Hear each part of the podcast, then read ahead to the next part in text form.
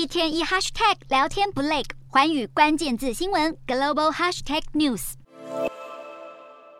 六月才公布重启乐园的北京环球影城，二十六号宣布，为了配合疫情防控需要，乐园要暂时关闭，并且展开清洁消毒、核酸检测等相关工作。这似乎也显示，中共二十大闭幕后，许多人期盼能够放宽的严格封锁政策依旧没有改变。清零政策持续冲击中国经济，虽然官方公布的第三季 GDP 年增百分之三点九，超乎预期，但外媒指出，受到防疫措施影响，中国许多地区的地铁客运量、民众出游以及海陆货运量等数据在十月出现恶化，反映第四季经济进入减速状态。经济学家认为，中国今年全年经济成长恐怕低于百分之三。而且，中国九月的商品进口和零售销售依旧疲软，显示中国的国内需求仍然低迷。专家表示，只要动态清零保持不变，消费就难以反弹。影响中国经济的还有烂尾楼危机。房地产市场一直是中国经济的基石，但建案沦为烂尾楼，让民众对预售屋不再有信心。